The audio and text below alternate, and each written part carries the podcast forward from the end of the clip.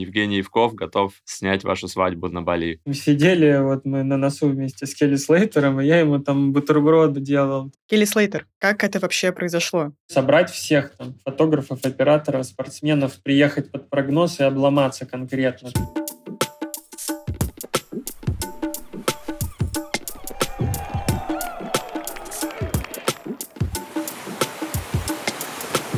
Всем привет! В эфире Серфелла, первая российская СМИ о серфинге, субкультуре, индустрии и людях на волне. Мы Даша Егор, ведущие подкаста и райтеры телеграм-канала Серфеллы, в котором ежедневно рассказываем о важных событиях, которые уже сейчас меняют мир отечественного и глобального серфинга.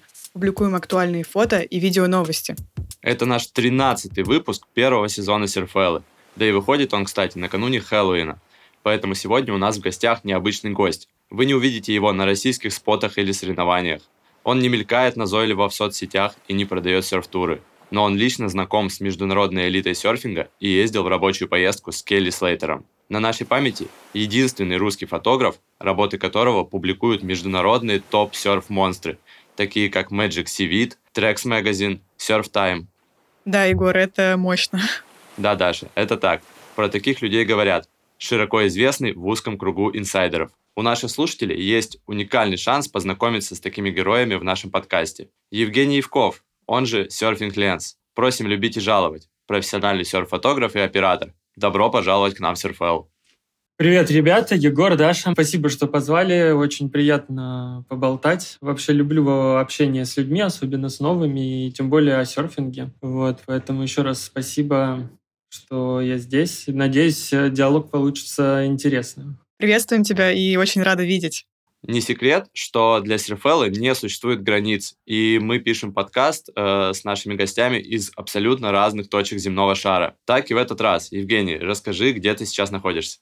Uh, ну, последние, собственно, 10 лет, вот почти уже десятый год, я живу в Индонезии, на Бали, но при этом активно двигаюсь вместе с волнами, можно так сказать, когда в Индонезии сезон начинается где-то там в апреле-мае месяце. Вот сейчас он заканчивается, октябрь как раз там. Все это время у меня плотно расписано серф-трипами обычно. Ну, то есть я там возвращаюсь домой на несколько дней и там уезжаю в следующий серф-трип. Там, Индонезия или какие-то там ближайшие страны. Там, вот вчера, например, вернулся с э, Мальдив. Вот, поэтому на месте не сидим, а продолжаем, так сказать, снимать в попытках э, сделать как бы что-то новое, что-то интересное, да. Э, можно я сразу спрошу, э, Келли Слейтер, как это вообще произошло? Это все произошло в ковид на самом деле. Ковид э, волшебное время было в Индонезии, потому что застрять в Индонезии без людей э, было максимально классно.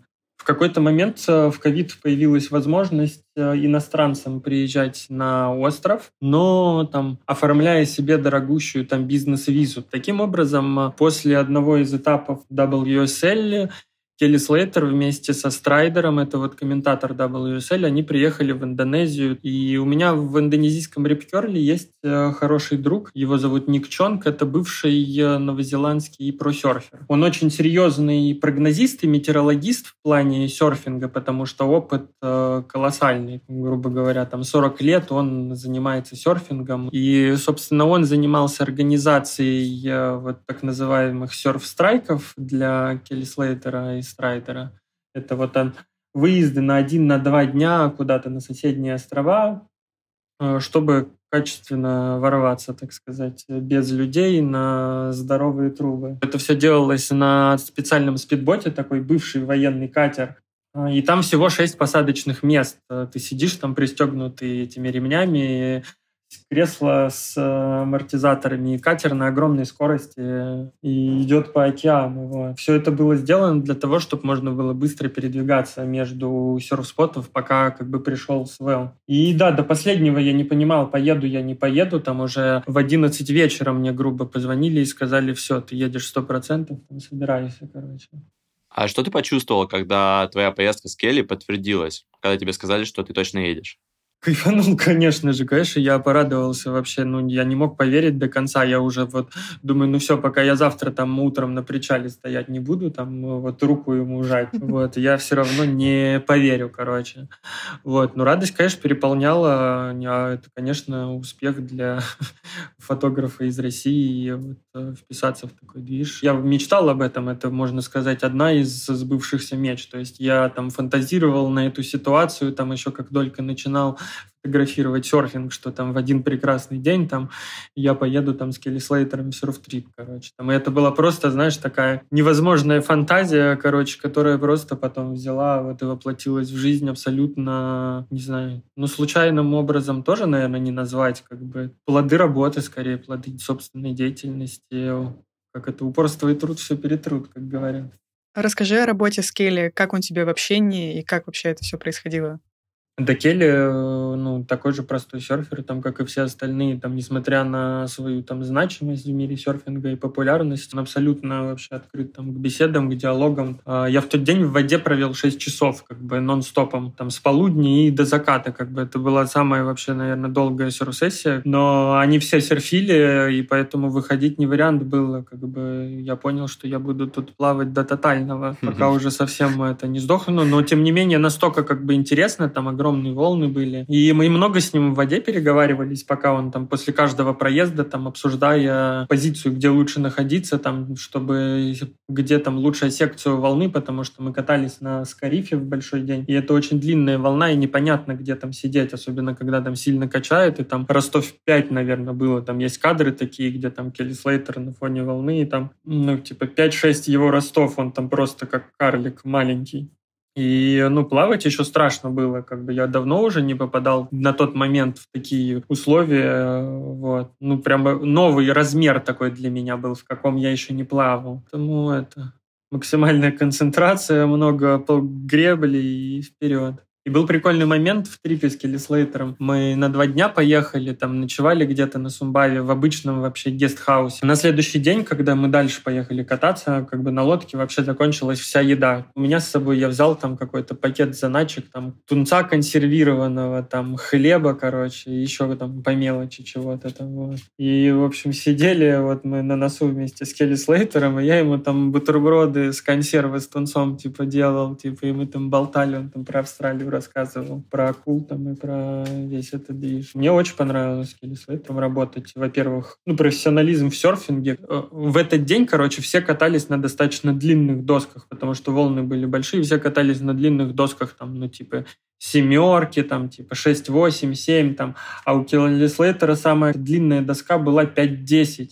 И вот когда приходили большие сеты, все разворачивались и сваливали от, от волны, ну, типа, вверх а Келли просто на своей коротышке разворачивался и греб вниз, и просто, ну, дропал эти волны уже там с критических секций, ну, типа, выглядело фантастически. Естественно, эти фотографии я продал в, в один из журналов серфовых, это австралийский серф-магазин. Вот, забрали вообще с руками, с ногами, как бы, потому что ковид, уникальный серф-трип, э, с Келли Слейтером. А сложно ли происходит вообще коммуникация с серф-журналами? Трудно ли продать туда свои работы?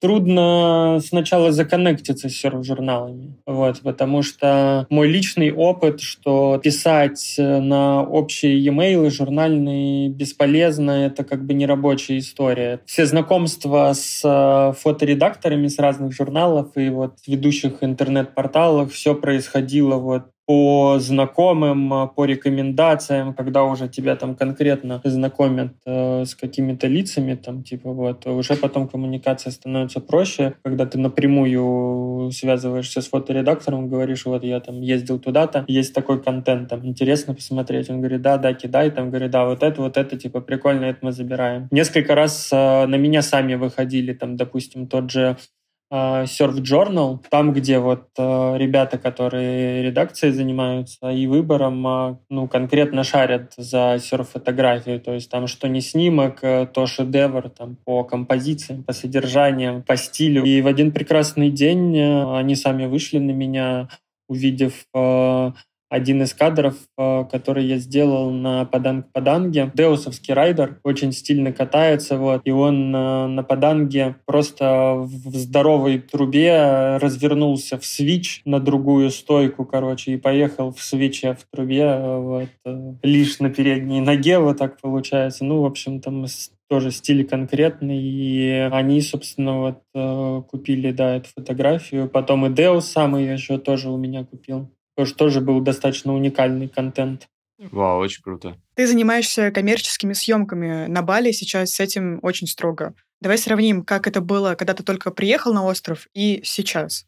Да, мне кажется, так же, как и было, так и осталось. Там, ну, если ты легально работаешь там, с рабочей визой, то все нормально. Как бы, вот. Для меня особо ничего не поменялось там, вот за эти 10 лет, которые я живу на Бали. Изначально вообще, а, когда я начинал заниматься фотографией, я начинал конкретно там с fashion-индустрии, там много работы в студии, модели, показы и бренды и прочее, вся вот эта история. Снимать серфинг впервые захотелось, вот когда я первый раз сам на Бали приехал, еще туристом, там в 2008 году. Попробовал серфинг, естественно, меня вперло. И тут же вот появились первые фантазии на тему вот этих кадров из труб изнутри, которых я видел, но вообще тогда на тот момент не понимал, как это вообще снимается. Там, вот. Я думал, сейчас я себе куплю там типа аквабокс какой-то, пойду вот сразу же и наснимаю таких кадров там типа в трубах. Чувствуешь ли ты конкуренцию я, знаешь, я из тех людей, где остальные фотографы не враги, конкуренты, а друзья и коллеги. Когда вот 20 лет уже работаешь в индустрии, ну как можно там... Я наоборот люблю всех там, фотографов, операторов, они все как бы с определенным уровнем мышления и восприятия мира. Близкие по духу, так сказать, многие. Поэтому я не за конкуренцию, а за коллаборацию. А были ли у тебя случаи, когда возникали конфликты с местными во время работы? Да не, не было, слава богу. Вот. На серфинге несколько раз, собственно, возникало. Там, да, были у меня ситуации на лайнапе с местными. А, ну и то потом прекратились, потому что и местные тоже меня тут хорошо знают. А, на самом деле, я когда начинал тут типа снимать с воды, там а, в воде там было пару-тройку фотографов, и это не местные. Местные индонезийцы достаточно поздно залезли в воду с камерами. Есть определенная комьюнити тоже там среди камераменов водных, кто плавает. Не знаю, вот, ну никто там друг другу палки в ноги не сует. Одному местному фотографу даже мы когда ездили серф-трип на Яву, вот, и там хороший прогноз был, куча народу собралась, большая туса. Мы там э, неделю с ним тусовались вместе. Э, я на тот момент как раз купил себе новую камеру, там э, Canon R5 без зеркалку. И у меня валялась старая камера, еще зеркалка, четвертый марк там Canon. Вот. И я подарил местному фотографу эту камеру, потому что он там на какую-то хрень снимал. И, ну, естественно, он был очень рад и счастлив. Клево, это правильный подход. Предлагаю перейти к самым интересным новостям из мира серфинга на этой неделе. На прошлой неделе бразильский фотограф Марсело Марани у себя в запрещенной соцсети выложил фантастическую съемку с олимпийским чемпионом по серфингу 2020 года Итало Феррейра. Там Итала стоит на фоне огромного солнечного диска в момент затмения, которое недавно было. Выглядит просто невероятно. Серьезная заявка на победу в э, фотоконкурсе Red Bull Ilium. В нашем телеграм-канале мы опубликовали снимки, которые облетели мир. Скажи, пожалуйста, ты видел эти кадры? Да, да, конечно, я видел эти кадры, это фантастически. А, ну, я сразу понимаю масштаб планирования, как бы, то есть э, я периодически здесь тоже занимаюсь всякой астрофотографией, снимаю там небесные объекты различные, и планирование таких кадров э, достаточно серьезное, то есть там используется несколько разных программ, приложений, чтобы определить там точные локации, где вот будет полное затмение, там э, нет ли внешней засветки, которая там будет мешать. Плюс э, это какая-то дорогущая длиннофокусная оптика. Ну и вообще это конкретный стиль. Этот момент там длится несколько секунд всего, там типа вот когда солнце полностью перегораживает. И сделать такой кадр, ну как бы подготовка. Вот. Э, ну и вообще Red Bull и Люм, и все эти съемки, это для меня это ну, верх вообще спортивной фотографии, такой вообще, какой она может быть. Типа уровень заморочи, чтобы сделать кадр. Кстати, Red Bull. На сайте бренда есть целая статья о вашем путешествии по Индонезии с профессиональным виндсерфером из Австралии Джейсоном Полоков. Материал 2017 года, и там много твоих фотографий. А что это был за проект? Это была работа на индонезийский Red Bull. Вот. Джейсон Поляков, собственно, вот как э, вы заметили, э, виндсерфер, причем не обычный виндсерфер, а катающийся на огромных волнах на своем виндсерфе. Вот. Он сам австралиец, но уже много лет давно он переехал еще жить на Гавайи как бы, и большую часть времени проводит там. А чтобы вы понимали, Джейсон Поляков — это насколько мне известно, первый атлет, которого начал спонсировать Red Bull. То есть он там на спонсорстве Red Bull чуть ли не там 30 лет плюс. И они предложили поехать э, в этот трип фотографом. Там вообще собралась интернациональная достаточно команда в, этом, в этой поездке. И все это происходило в восточной части Индонезии. Это остров Роти такой есть Восточный Тимур. И ехали конкретно под э, большой прогноз, э, под определенное там направление свела, вот, и чтобы там важно еще для них было, чтобы сильный ветер был, чтобы дуло нормально с правильного направления. Там мы поехали на роте, провели там 4 дня свела. Было весело, что сказать, Джейсон Поляков приехал, это знаешь, не как серферы там с чехольчиком, э, там с несколькими досками передвигаются, то есть он приехал, у него там три паруса, четыре мачты, несколько досок, короче, и размер и вес это занимал колоссальный, и с этим вот он там летел через полмира там с Гавайи. В целом срастить весь этот трип, э, ну, это тоже можно, знаешь, собрать всех там фотографов, операторов, спортсменов, приехать под прогноз и обломаться конкретно. Поэтому планирование очень важный аспект, э, когда ты занимаешься подобными видами спорта. А, насколько известно, Red Bull отменили все свои проекты на территории России. Например, э, трилогия фильмов про Камчатку и Курилы, которую снимали в прошлом году, должна была быть спецпроектом Red Bull, но в процессе съемок ситуация в мире изменилась. Расскажи, есть ли такие санкции относительно отдельных фотографов, операторов, э, деятелей искусства среди брендов индустрии экстремальных видов спорта? На моем взаимодействии там э, с иностранными клиентами это никак не сказывается. Вот. То есть у меня есть и американцы, и бразильцы, вот, и австралийцы, и э, когда им надо, и когда все там складывается, как бы мы работаем, когда не надо, не работаем. Сделаем небольшую паузу в нашем разговоре с Евгением, чтобы рассказать о дружественном подкасте, в котором одной из ведущих является наш продюсер и редактор Катя Дыба. Подкаст называется «Цивиум», и в нем рассказываются истории о людях со всей России, которые стремятся улучшить жизнь и пространство вокруг себя, не будучи большими чиновниками, миллионерами или супергероями. Сейчас идет уже седьмой сезон подкаста «Цивиум», и за это время его героями стали более чем 100 человек из разных уголков России – Среди них активисты, художники, экологи, реставраторы и предприниматели. И даже есть классный выпуск про камчатских серферов. Очень вдохновляющий и добрый проект. Рекомендуем послушать и подписаться на Цивиум. Все ссылки мы оставим в описании.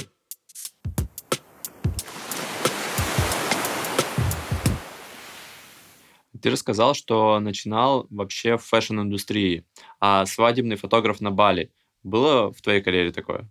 Да, конечно, было. Но давно уже не было, давно не снимал свадеб. Наверное, до ковида последний раз. С ковидом как-то ну вот остальные виды съемок как-то поотваливались. Там не знаю почему, как это произошло. Вот, а, и как-то большая часть серфинга. Свадьбы на Бали — это не свадьбы там в России где-то. А здесь все совсем по-другому на самом деле. Здесь там свадебная съемка сводится, там, знаешь, к церемонии в красивой локации, арка на водопаде, вот. и поэтому в целом я даже удовольствие получаю от этого. И сейчас, если бы мне предложили поснимать свадьбу, я сказал, да, давайте, с удовольствием вообще. В одном направлении все время работать э, тоже поднадоедает, то есть невозможно там, знаешь, э, снимать только серфинг как бы нон-стопом, к тому же, когда ты делаешь уже это много лет, ну там, в принципе, там, большая часть кадров, которых я себе там напридумывал в голове и хотел бы снять, я уже снял. В серф-фотографии, ну вот мне в данный момент больше, естественно, интересно снимать видео. А с тех пор, вот как я купил себе Canon R5, э, которая там серьезные видео возможности открывает, я почти перестал фотографировать, полностью как бы перешел на видео. Плюс меня достаточно сильно засосала вся эта история с нейросетками, с искусственным интеллектом. Больше хочется арт какой-то делать уже, чем э, просто там фотографировать здоровыми трубами, так сказать, меня уже там не удивить, э, вот, скорее вот какими-то уникальными локациями.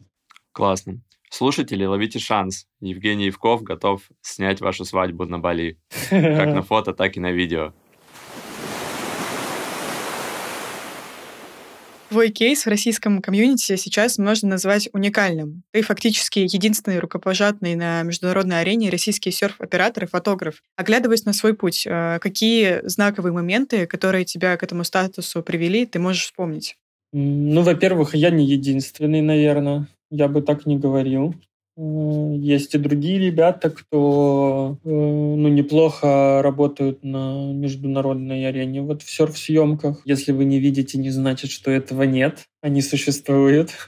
Я когда начинал снимать, э, ну, я просто снимал там все там подряд с воды. Там я э, смотрел прогноз. Э, в дни свеллов я не брал никаких там других съемок. То есть я сразу там перекрывал себе расписание еженедельное. Если приходили хорошие волны, там брал камеру и там заплывал на разные споты и снимал там все, что видел. Всех подряд, все подряд. Ну, просто как бы набивая руку, как бы тренируясь, понимая, что как делается. Не у кого было даже спросить вообще каких-то советов. Все познавалось занимаюсь э, методом проб. Э, знаешь, когда чем-то одним долго занимаешься, то рано или поздно это дает какой-то результат там определенный, в большей или в меньшей степени. Но вот тут так, наверное, и получилось. Количество вложенного времени, проведенного в океане с камерой, как бы перерастает э, в какой-то результат. Ну и плюс общение с людьми. Вот. Двери моего дома всегда открыты, если ты открыт, как говорится. Поэтому я всегда со всеми там на лайнапе, и в жизни стараюсь быть максимально позитивным, открытым человеком и взаимодействовать. А кого из э, российских коллег ты можешь назвать э, крутым, с похожим международным уровнем фотографии? Ну, есть у нас, например, Маргарита Соляк, э, которая давно тоже в иностранном комьюнити вертится, и там э, у нее тоже были там публикации и в Стабе, и в других там изданиях. Вот. Она много жила на Гавайях, там снимала на пайплайне.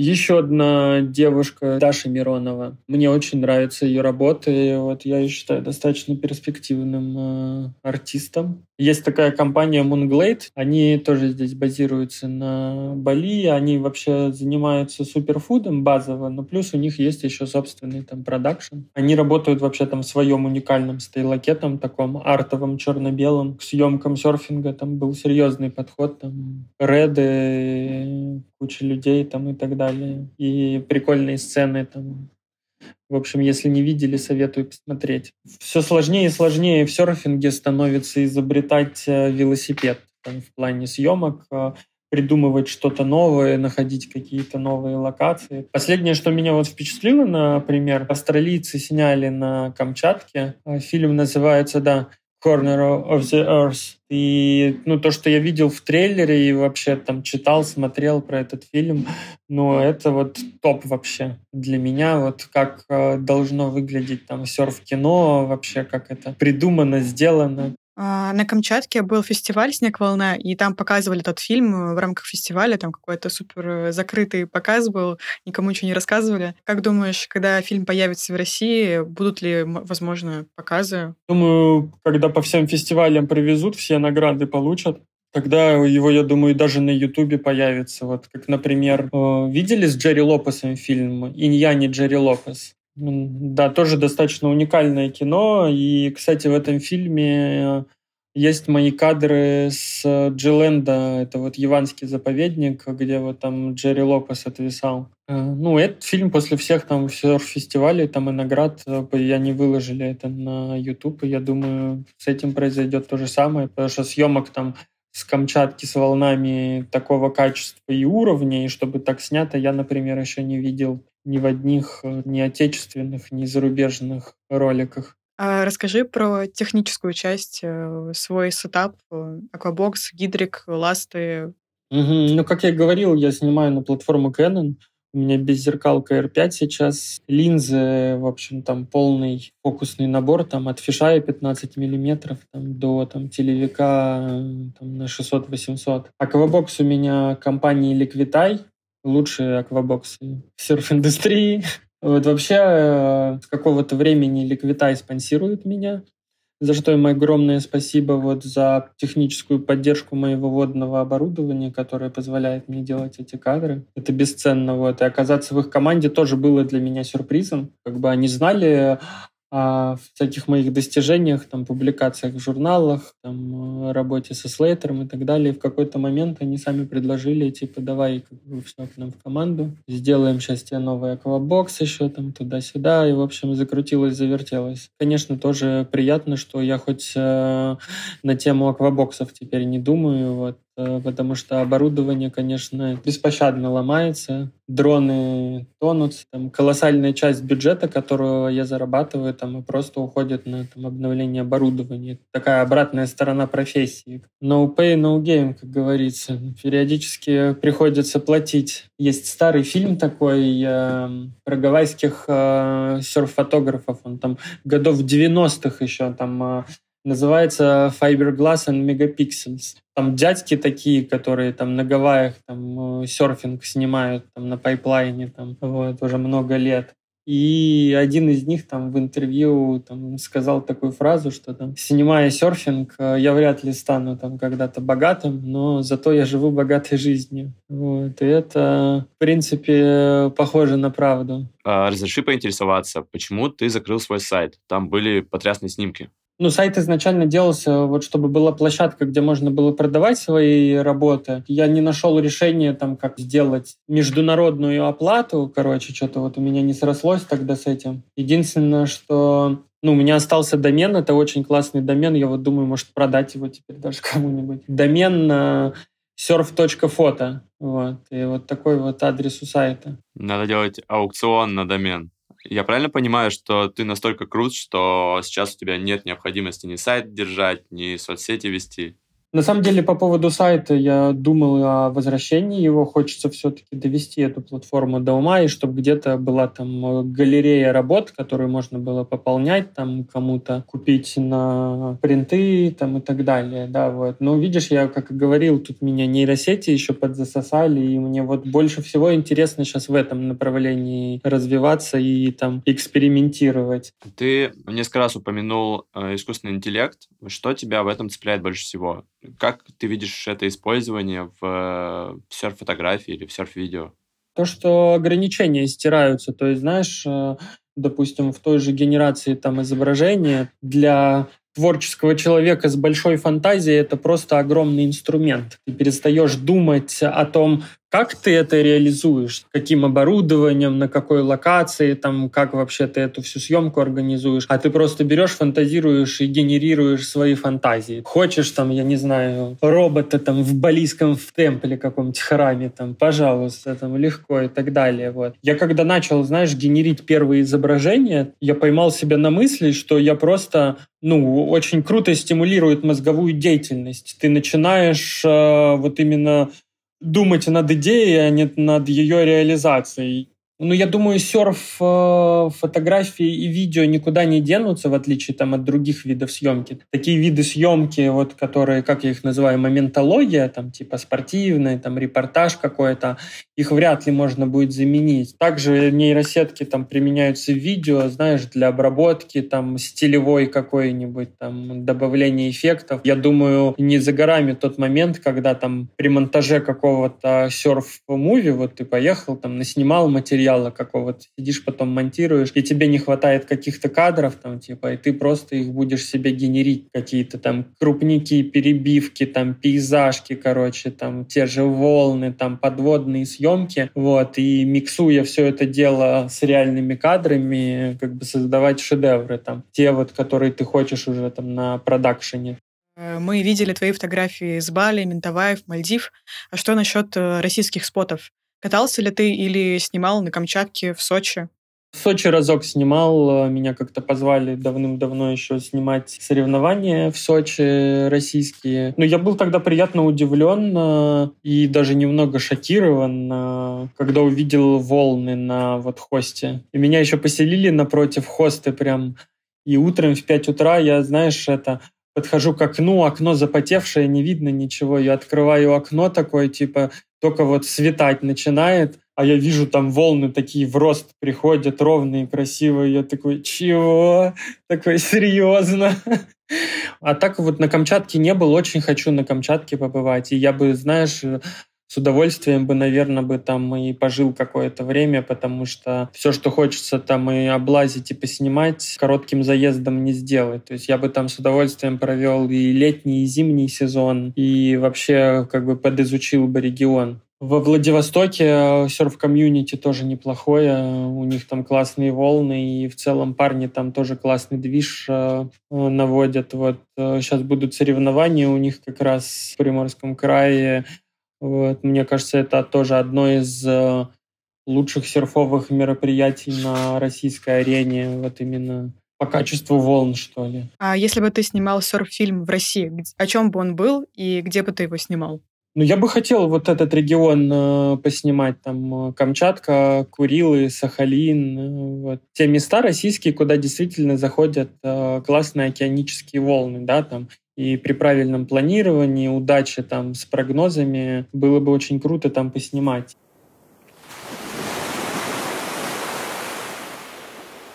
Давайте перейдем к следующей новости. 4 ноября в Москве состоится презентация книги «Энциклопедия серфинга». Встреча с автором Ирен О'Райли пройдет в 4 часа дня в лаборатории «Перспектива». Вход свободный, нужна только регистрация. А 7 ноября такая встреча пройдет в Петербурге в Мачтах. О книге и том, как она создавалась, Ирен рассказала в нашем третьем выпуске подкаста. Мы уже давно оформили предзаказ и с нетерпением ждем свои экземпляры в редакцию. Евгений, есть ли в книге твои фотографии? Да, и причем достаточно много там моих кадров. Когда Ирен мне первый раз э, написала про эту книгу, что она вот начинает ее делать, и нужны фотографии. А Ирен мой э, давний друг, она тоже долго жила на Бали, и, конечно же, я сказал, да, типа, без проблем. Опять же, чтобы ми- минимизировать свои время затраты, я просто ей отправил там э, целую подборку фотографий, чтобы она сама выбирала все, что ей нравится. В итоге там, 30 фотографий, я может и больше. И самое главное, обложка э, этой книги тоже с моим кадром. В нашем телеграм-канале вы можете найти ссылку на регистрацию на встречу с Ирен. Мы ежедневно собираем самые важные новости из мира серфинга в нашем телеграм-канале. Не забывайте подписываться и оставлять реакции на постах. Этот канал пишут серферы о серферах. Как тебе вообще этот момент э, документации истории российского серфинга, который сейчас происходит? книги, фильмы, история серфинга на сайте Федерации и так далее. Как тебе все это? Не, ну вообще это, конечно, хорошо. Потому что, что, эта книга пишется с нуля, как бы мы в относительно остального мира очень поздно серфинг появился как бы в нашей стране, но тоже как бы шагает семимильными шагами. Огромное количество райдеров там живет уже по всему миру, как бы в различных серф-локациях, прогрессирует, и, конечно, приятно видеть, э, знаешь, когда где-то там в большом раскладе встречаешь русских парней, вырывающихся, у меня всегда это такая немножко гордость меня это переполняет, что вот молодцы, типа, вот, наконец-то наши тут в трубах врываются нормально. Бигвейвер Билли Кемпер публично осудил авиакомпанию Hawaiian Airlines за то, что они отказались брать на борт его серфборды и, судя по всему, открыл ящик Пандоры. В комментариях нашлось множество сочувствующих, которые уже попадали в похожую ситуацию. Вообще, это очень странно, что национальные авиалинии Гавайев, там, где, в принципе, серфинг зародился, делают вид, что этого вида спорта не существует, игнорируя перевозку досок. В прошлом выпуске наш гость Константин Кокарев э, поделился историей про свой серф-трип на Филиппины, когда доски просто не вылетели из Москвы по ошибке Аэрофлота. Евгений, были ли у тебя такие случаи? Знаете, живя в Индонезии, тут еще и не такие случаи бывают. Вообще, индонезийские авиационные компании – это отдельный разговор. Потерянный багаж, сломанные доски при перелете – здесь как бы это регулярная история. Недавно вот только там Катя Шака постила, они там возвращались с Северной Кореи, там и просто лонгборд, шортборд пополам. Вот, поэтому что тут можно сказать? Shit happens. Ну, в Индонезии тоже непростая ситуация с перелетом э, и с провозом досок. Вот. Большинство компаний, естественно, их возят. Понятно, тут же как бы серфинг э, в индонезийском туризме огромное значение занимает. Но вот, например, недавно, там несколько месяцев назад, одна из авиакомпаний э, э, индонезийских, там Line Air, они просто взяли и подняли стоимость провоза одной доски в пять раз, короче. И вот ты обычно летишь в серф-трип, у тебя там 3-4 доски, и там типа три перелета туда и три перелета обратно. 600 долларов там за провоз доски. Тут, конечно, тоже в социальных сетях там поднялся хейт по этому поводу. Вот. И все, ну, типа, мне кажется, в Индонезии серферы просто перестали летать этой компанией. Но проблема в том, что во многие там отдаленные островки, куда там маленькими самолетами уже добираться надо, как бы другие компании не летают. И ты рано или поздно все равно попадаешь как бы на вот этот вот побор, как его еще можно назвать. Вот.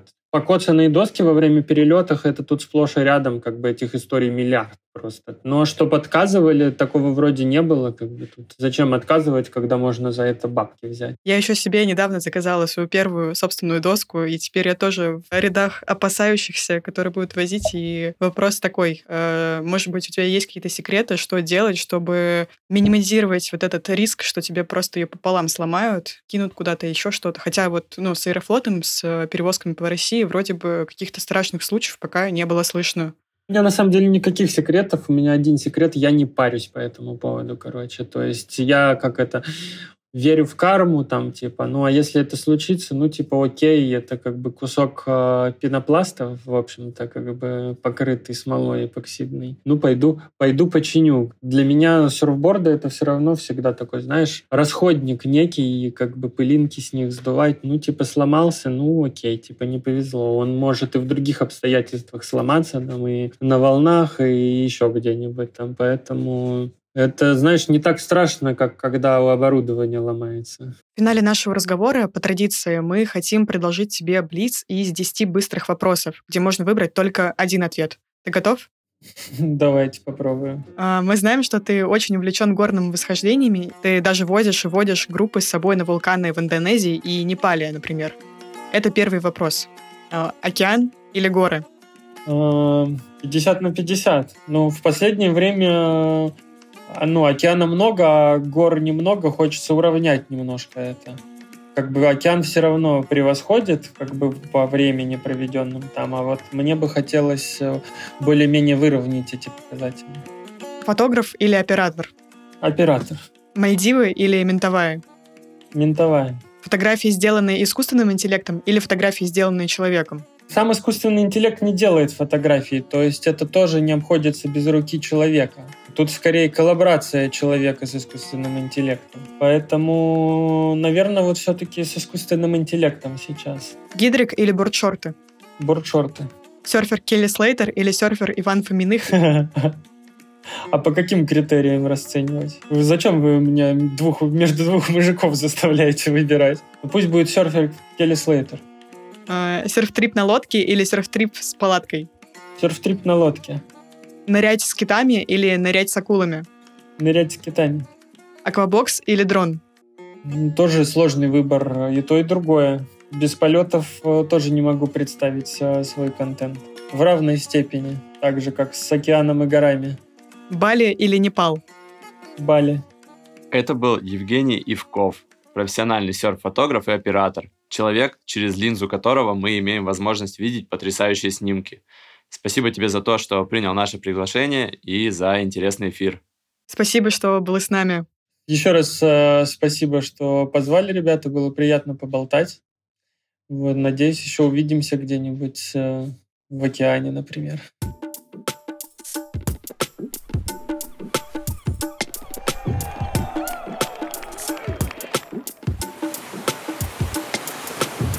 С вами был подкаст Серфела. Слушайте главные новости о серфинге в России и мире каждую пятницу на всех платформах. Ставьте звездочки в Apple Podcast, сердечки в Яндекс Музыке, подписывайтесь и оставляйте отзывы в комментариях. Всем пока! Пока. До встречи в следующую пятницу на волнах Серфеллы.